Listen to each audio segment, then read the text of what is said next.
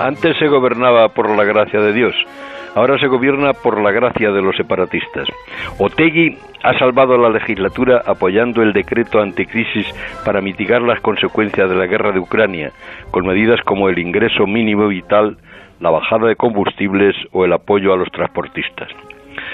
Los separatistas catalanes abandonaron al gobierno, los separatistas vascos lo salvaron. A cambio, los Frankenstein exigen la cabeza de Margarita Robles por el espionaje de Pegasus. La ministra de Defensa les ha preguntado qué tiene que hacer un Estado cuando se declara la independencia y se vulnera la Constitución. Los separatistas saquearon el dinero público, proclamaron la República que duró unos segundos y nació muerta, anunciaron desobediencia civil. Fueron juzgados y después indultados. Ahora se ofenden porque los servicios secretos les escucharon cuando hablaban con los rusos. En el informe de la Universidad de Toronto metió la mano Elías Campo, cerebro del tsunami democrático y del CNI catalán, al que le sigue la pista a la Audiencia Nacional. Entre otras hazañas, se le acusa de la ocupación del aeropuerto de Barcelona.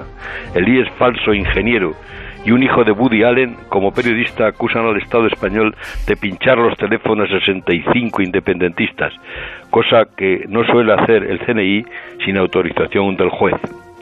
El gobierno sigue con las manos de RC en el cuello. Ese partido ha regresado a su pasado autodestructivo y a su ADN carlista, como recuerda Iñaki Yacuría. Juega a hundir la legislatura, pero va de farol, porque nunca mandarán tanto como con Pedro Sánchez. Todo esto ocurre cuando Isabel Díaz Ayuso ha tuiteado, los señores del gobierno nos quieren prohibir el buen vino.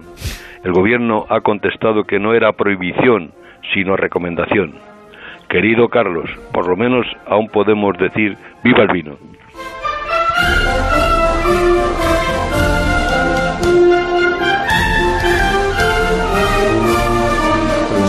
Que disfrutes del vino, que disfrutes del fin de semana, de la fiesta de la Comunidad de Madrid, que es el próximo 2 de mayo, y sobre todo el día de San Isidro, que llegará el 15, que creo que es cuando se entregan las medallas del Ayuntamiento de Madrid. A los... sí, vamos a ver si va a San Isidro. Sí, sí. Y van a poner vino allí, ¿eh, Raúl? Creo que entre los galardonados está Raúl del Pozo. Claro, claro, sí, sí. con vino por Raúl. Bueno, entre los, yo, es el galardonado, es Raúl del Pozo y luego habrá pues otros premios.